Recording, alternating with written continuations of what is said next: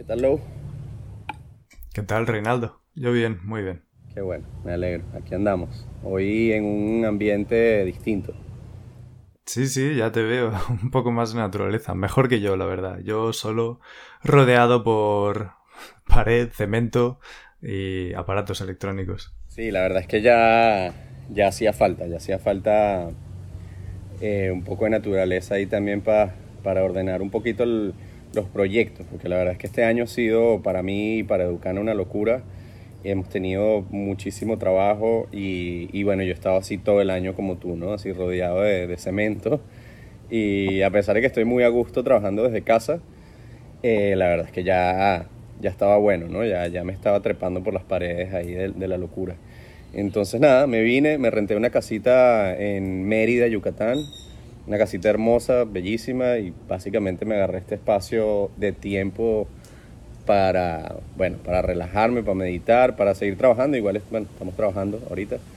Eh, pero bueno, ya el cambio de ambiente definitivamente hace, hace su trabajo. Qué bueno. Y qué envidia, porque, bueno, a fecha de hoy, que es cuando estamos grabando esto, 2 de noviembre de 2020, Aquí en Valencia, en mi casa, pues no me sorprendería que dentro de no mucho volviesen los confinamientos, cuarentenas, todo eso. Entonces, uff, qué feo. que, ojalá poder pegarme yo también una escapada.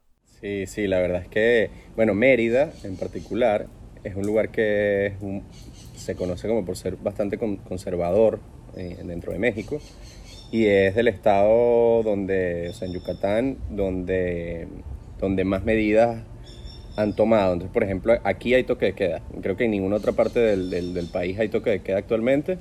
Aquí a las 10 de la noche ya te tienes que ir a tu casa, no se vende alcohol hasta las 5 de la tarde. Este, bueno, el aeropuerto fue un, tema para entrar. Eh, pero bueno, o sea, yo lo que digo ahora es que si explota la locura de la, de la segunda curva, del, de la segunda ola aquí en México, ojalá me agarre estando aquí y no pueda regresar a una Ciudad de México. Ya, ya, ya, ya.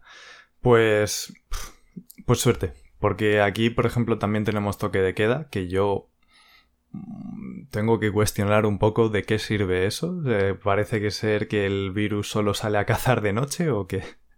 Pero bueno. Sí, pero aquí no es si quieres festejar en otro momento, pues no es difícil. Claro, claro. Vale. Cuéntame, Lou, trajiste, trajiste un tema para discutir hoy. Estuvo bueno este intro. Sí, sí, tengo tema. Eh, es un tema del que hablamos no hace mucho en la cuenta de la Fumoteca, porque era una noticia bastante interesante dentro del mundo canábico. Y era. es sobre el referéndum que se iba a realizar en Nueva Zelanda eh, sobre pues eh, si se permitía, iba a permitir el uso recreativo o no de cannabis. Y el referéndum se realizaba el 17 de octubre junto con las elecciones generales del país, además de otro referéndum preguntando por eh, la eutanasia, si iban a permitir o no la eutanasia. Bueno, eh, voy a poner un poco en contexto. Después de las elecciones generales de 2017, eh, dos de los partidos que formaron gobierno ya prometieron o incluyeron en su programa el hecho de llevar un referéndum adelante en el que se fuese a preguntar a la población neozelandesa, pues por eso, una pregunta bastante simple. ¿Apoyas esta proposición de ley del cannabis o no? ¿Sí o no? Es así de simple. Claro, habría que hablar un poco sobre cuál es esa propuesta, ¿no? Porque si no, no sabes exactamente qué estás votando. Entonces voy a leer aquí algunas de las partes que vienen incluidas. Eh, una, o sea, la compra se destina únicamente a gente mayor de 20 años. Luego, la gente de mayor de 20 años puede poseer o comprar hasta 14 gramos de cannabis seco o su equivalente al día, o sea, 14 gramos al día. Ese es el máximo que establecen, pero vamos, yo con 14 gramos al día me, sobraría. Luego, eh, permitir que cada persona pueda cultivar hasta dos plantas, eh, o sea, dos plantas por persona y un máximo de cuatro plantas por casa o por vivienda. Luego, unas restricciones sobre marketing y publicidad de productos del cannabis. El, requerimiento de incluir mensajes de minimización de riesgos y esas cosas en el, en el envasado de productos de cannabis. Se confina el uso a espacios privados y a sitios que tengan licencia para ello y también que estén en eh, vamos que estén cumpliendo con la normativa de espacios libres de humo no que imagino que es una normativa hecha para tabaco pero que fácilmente se puede adaptar a cualquier otra cosa que, que se fume luego limitar la venta de cannabis recreacional a tiendas físicas. No se puede vender online ni de manera remota. Luego un control sobre la potencia del cannabis recreativo. Un modelo de licencias otorgados por el Estado otro modelo también en cuanto a fiscalidad, que es incluir una, una tasa, un impuesto especial sobre el cannabis, otro impuesto eh, destinado a la reducción del cannabis y luego además el, típico impuesto sobre cualquier bien y servicio, que es del 15% en Nueva Zelanda. ¿Perdón? Tiene tres impuestos. Al parecer, sí. Lo que pasa es que no viene detallado aquí cómo son. Habría que ir a la propuesta y desgranar por partes al final cuál sería el porcentaje final pagado por un consumidor. Y por último, pues establecer eh, una autoridad de la regulación del cannabis que se dedique a otorgar licencias. Eh, bueno, pero eso, vamos, en principio recogen todo eso. Hay que destacar que en Nueva Zelanda ya tenían un programa médico de cannabis en el que pacientes con ciertas eh, patologías reconocidas pueden acceder una de dos a Sativex, que cada vez que miro es el medicamento que está en absolutamente todas partes, eh, o productos de cannabis, pues que hayan venido de productores licenciados, porque Claro, en, eh, volvemos a lo de lo que hablamos en el episodio anterior, que hay veces que se diferencia entre cannabis recreativo y medicinal, pero luego dentro del medicinal no es si tiene THC, THC o CBD, sino el uso final que se le va a dar. Entonces, en Nueva Zelanda se produce ya cannabis con THC, pero solo se destina, obviamente, a pacientes médicos. Entonces, sí, efectivamente, ese referéndum ya se ha hecho. ¿Qué pasa? Que se hizo junto con las elecciones generales y junto con el otro referéndum de eutanasia y lo que se ha hecho es el primer recuento.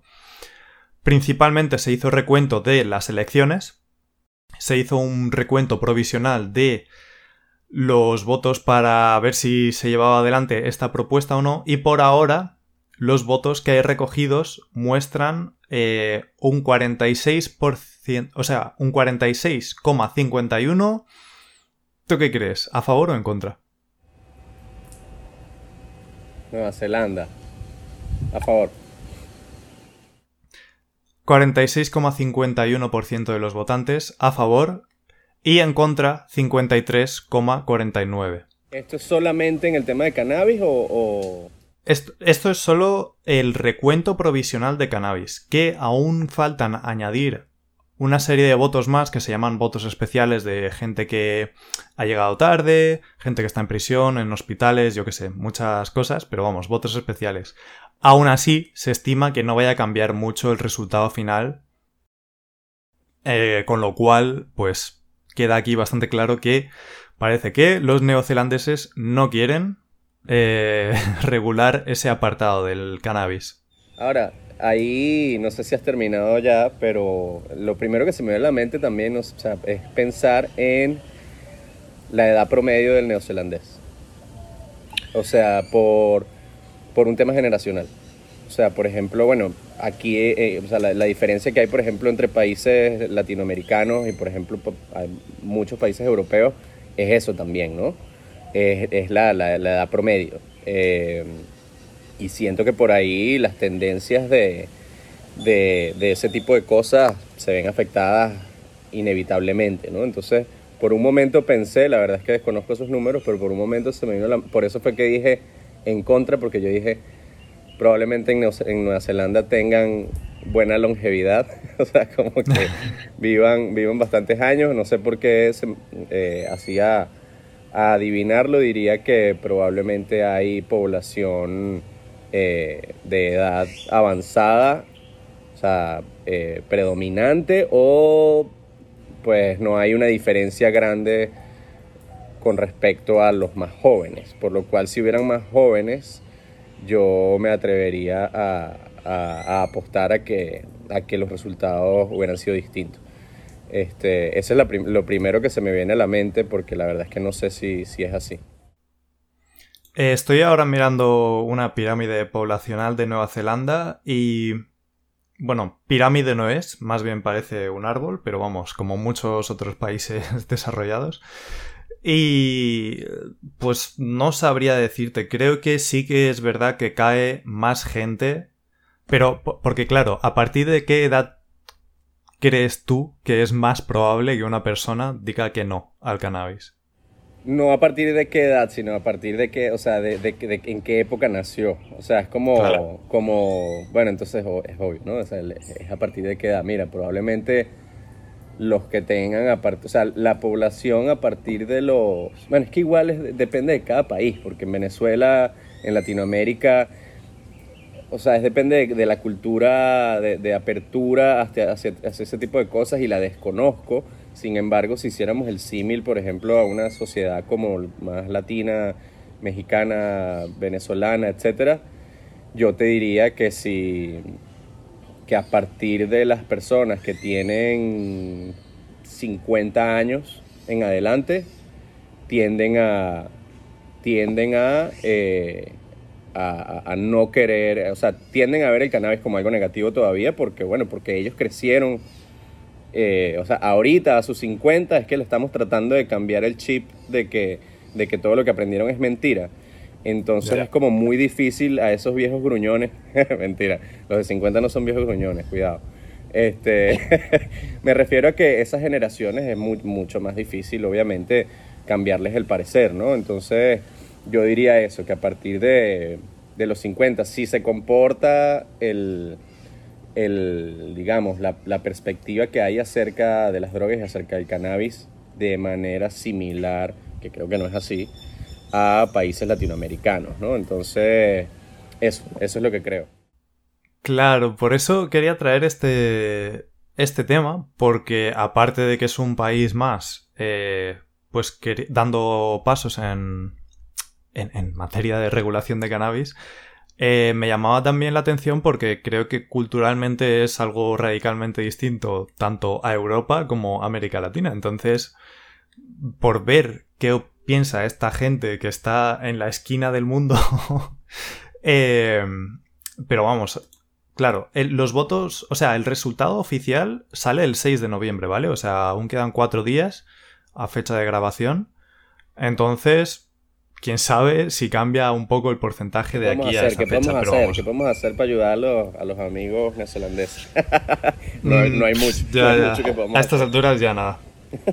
Por desgracia. Y luego también las cosas curiosas son las respuestas a estos resultados iniciales, ¿no? Eh, por parte de... Son... Eh, bueno, la traducción sería Partido Laborista y luego Partido Verde. Una de, de los miembros de, del Partido Verde ha dicho que incluso aunque ahora haya habido un resultado negativo, no van a parar de hacer activismo, no van a parar de sacar propuestas y van a seguir adelante. Claro, eso fue un referéndum, pero hay otras vías, ¿no? Exacto. Claro. Eh, y luego se mete eh, a criticar la campaña de los que están en el lado opuesto diciendo que esa campaña eh, lo que ha hecho ha sido difundir desinformación, que hoy en día ya se reconoce que no. Pero vamos, no me sorprendería, ¿no? Que los que están oponiéndose al cannabis pues acaben difundiendo algo de desinformación. Más que nada porque sería continuar la tendencia de... Desde que surgió el prohibicionismo, vamos. Entonces, desde el otro lado de la campaña, los del no, eh, hay representantes de los partidos políticos, uno diciendo que es una victoria del sentido común, que, es esto de legalizar el cannabis. Luego, un director de una. de una asociación o comunidad, no, sé cómo sabría cómo describirlos, pero vamos, es una eh, asociación católica de neozelandeses, ¿no? Dice, son los promotores de la campaña que el otro lado estaba criticando y estaba diciendo que está bastante alegre de que no se ha usado a los jóvenes neozelandeses como eh, ratas de laboratorio para un experimento social.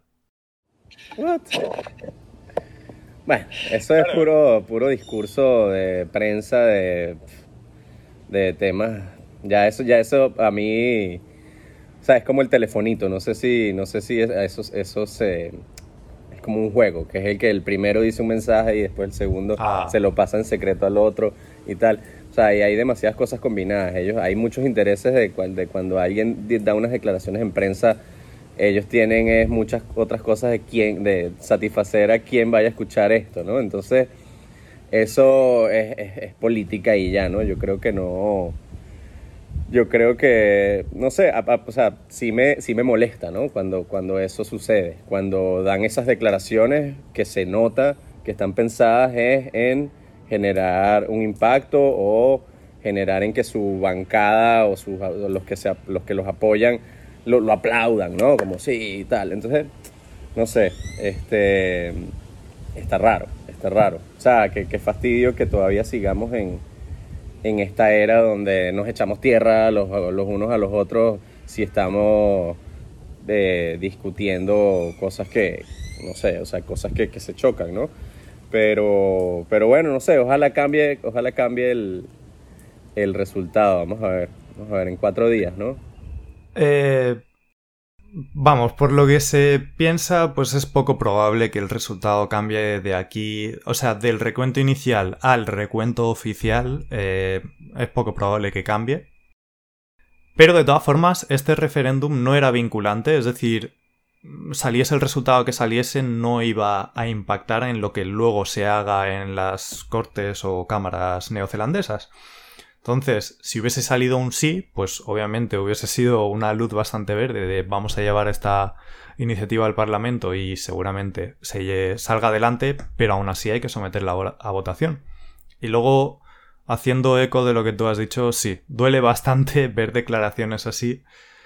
y yo, más que por malicia, o sea, lo que me duele es que seguramente más que por malicia haya sido por ignorancia, que estos políticos que están diciendo estas cosas de verdad creen en ellas, o sea, de verdad creen que están salvando la vida de los jóvenes y que los están sacando de un experimento social cuando el experimento social ya se inició hace años con el prohibicionismo. O sea, seguramente los jóvenes neozelandeses ya pueden acceder al cannabis y por eso se está llevando adelante esta regulación. Exactamente, exactamente. Y te, y te diría algo, ¿qué edad tendrá ese señor? El que está dando esas declaraciones. Probablemente, mira, apostaría a que, a que generación de la que estamos hablando. O sea, en el caso de que en efecto lo esté diciendo de manera genuina, como dices tú. Si lo está diciendo de manera genuina, lo que es triste, porque si, si, si ya con tantos avances, descubrimientos científicos que hay alrededor de la planta, etcétera, todavía políticos eh, influyentes están hablando con tanta ignorancia, eh, pues da pena y, a la vez vuelvo al, mismo tema. ¿Será que este, señor eh, es parte de esa población que va a ser muy difícil cambiarle el chip? Porque, bueno, porque toda su vida, los 50, los 60 años de toda su vida, le dijeron eso y, y sería, sería hasta ir en contra de su propia moral cambiar de opinión, ¿sabes? Entonces este, ojalá, no, no sé ni qué es mejor, si, lo haya, si es que lo haya dicho de manera honesta o que, que lo haya dicho por populismo. Pero... A mí, mira, bastante curioso, porque hace poco eh, le envié el episodio de cannabis recreativo versus medicinal a mi abuela para que viese el debate entre nosotros dos. Y luego, hablando por teléfono con ella, ella me estaba dando su opinión me estaba... Y uno de los puntos que sacó, porque aún tiene muchas dudas, aún esto es una droga, eh, sí me va a quitar los dolores, pero luego no lo voy a necesitar y me voy a volver adicta. Bueno. ya, ese, ya esa edad no, no, hay adicción que vale. ya, pues digo, ¿y qué tienes que perder? Ya, ya, o sea, si vas a, a lo mejor volverte adicta a los medicamentos, bueno. Uno de los puntos que sacó es, bueno, ¿y si hay toda esta información y se sabe ya y todo esto, ¿y por qué no se regula? ¿Por qué no es legal? Y yo, pues ya, ya. Eh, bueno, ya, ya es la manera de llamar a las abuelas aquí en la comunidad valenciana. ¿Por qué no se regula? Pues porque hay gente de tu edad haciendo política. Yo lo siento, es así de simple.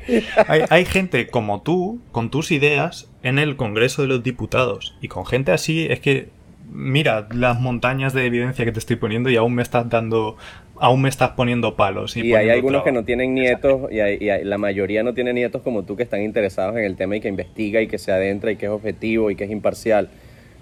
Eh, sí, no, tal cual, tal cual. Eso es, eso es bien, es importante, es un factor importante. Yo quiero ver cuando lleguen, eso, ya, cuando, bueno, que ya están llegando, ¿no? Algunos millennials a, posiciones, a posiciones de diputados, etcétera, ya eso está sucediendo. Y, y, ahí, y aquí entra un tema de, también de los avances este, del conocimiento, porque, por ejemplo, haciendo una analogía con la tecnología, la tecnología avanza a paso exponencial. Este, lo, el avance tecnológico que antes hacíamos en 50 años lo estamos haciendo en 20, el de 10 lo estamos haciendo en 5. Entonces eso eventualmente llega a un punto en el que el avance que vamos a tener en un año lo tenemos en un mes. O sea, es así, la curva de avance, tecnológico es así. Y yo creo que va a suceder lo mismo con, bueno, no, no sé si igual de, de, acelerado, pero pero es que el Internet revolucionó el conocimiento y, los millennials son los que vienen justo viviendo el, cambio de la era del Internet. Entonces los que vienen atrás, que al final no es que vienen muy atrás, es lo que digo, los que vienen atrás, que es solo una generación, ellos nacieron con un iPad en la mano, nacieron con Internet, con acceso a libre información, este, entonces está muy difícil que a ellos se les meta gato por liebre a la hora de eh, pues, eh, hablar de los beneficios o eh, los peligros de cualquier sustancia. O sea, ya creo que todo el mundo va a poder sacar sus propias conclusiones y ser mucho más independiente a la hora de tomar posición al respecto de, de, alguno de estos dilemas, ¿no? Entonces yo, yo, creo que, yo creo que va a avanzar rápido, yo creo que estamos en los últimos años en los que van a seguir pasando este tipo de cosas de que las decisiones se usan por, se hacen por populismo o desinformación en muchos casos, obviamente no, no, en todos, pero, pero bueno, estoy ansioso para que eso suceda. Yo me, gustaría mostrarme optimista y decir que sí, que ya queda poco para que por fin pasemos a sociedades en las que, pues no sé, como que se toman las decisiones desde un punto de vista más pues científico, básicamente. Es, que creo que es la palabra. Eh, de vamos a contrastar la información que tenemos, no de simplemente es que el cannabis lo trae el diablo. ¿Qué, clase de argumento es ese? Eh, para mira, otras cosas que quería comentar sobre la noticia es que, bueno, los resultados del referéndum y de la y de la propuesta de llevarse a cabo no afectarían al estatus legal del cannabis medicinal, con lo cual los neozelandeses siguen pudiendo acceder al cannabis como medicamento, menos mal, por lo menos. Luego también la producción de cáñamo tampoco se ve afectada. Y luego lo último que quería comentar es que bueno, esto ya es una reflexión mía que qué bonito vivir en un país en el que te hagan preguntas, aunque luego no te hagan caso, pero al menos que se te oiga, ¿no? Dar tu opinión cada X tiempo. Porque esto de los referéndums... Mmm, vamos, aquí en España no es común, en México no lo sé y en Venezuela ya no quiero ni preguntar. Claro, mira, yo según entiendo, aquí sí ya estoy llegando al límite de mi conocimiento en política.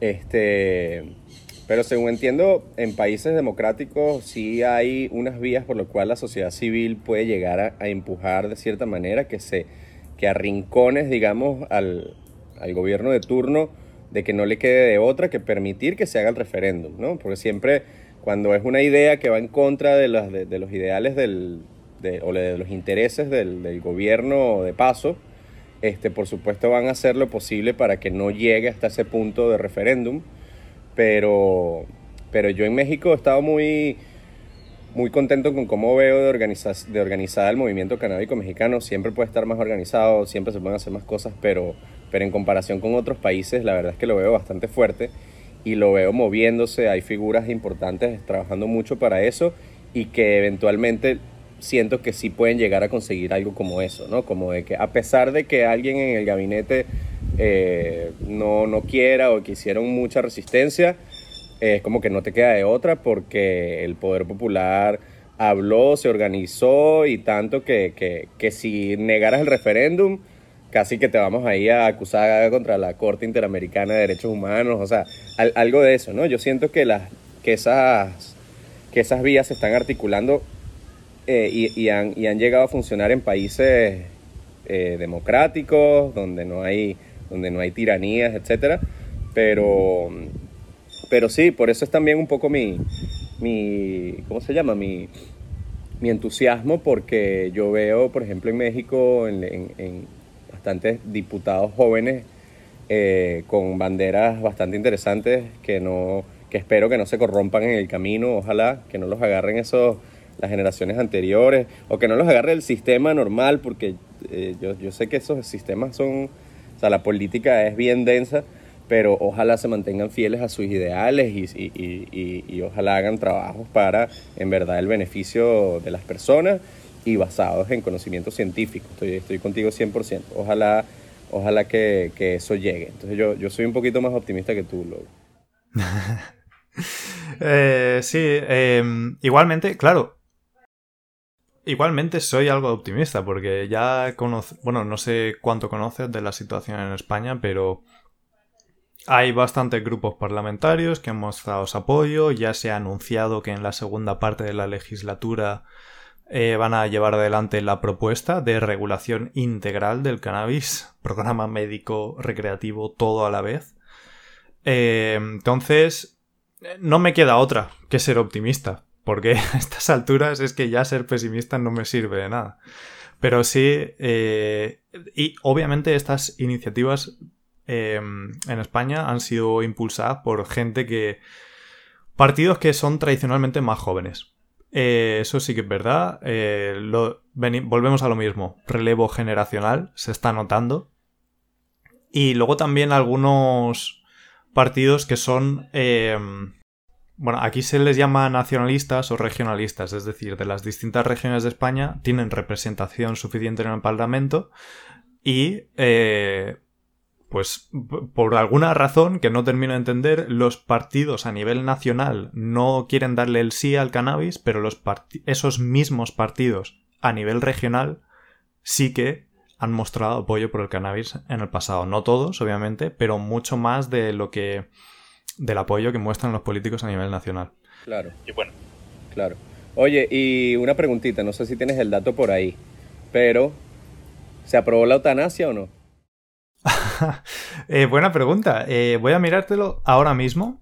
Porque además estuvo interesante que hayan preguntado las dos cosas en el mismo referéndum y ahí puede, no sé, está interesante ver los resultados con respecto a eso. Sí, porque, mira, tengo aquí los resultados. Con un 65,87, eh, ¿tú qué crees? ¿Que eso, ese 65% es de gente que está a favor o en contra? A favor. Así es, a favor eh, jolín, eh, dos de dos, ¿eh? Aciertas. eh, pues sí, la gente está totalmente de acuerdo con que tú puedas elegir libremente morir, pero eso de fumarte un porro, no, no, no. Está muy interesante eh, el, hecho de que hayan hecho las dos preguntas a la vez. Y además con las elecciones también, todo a la vez.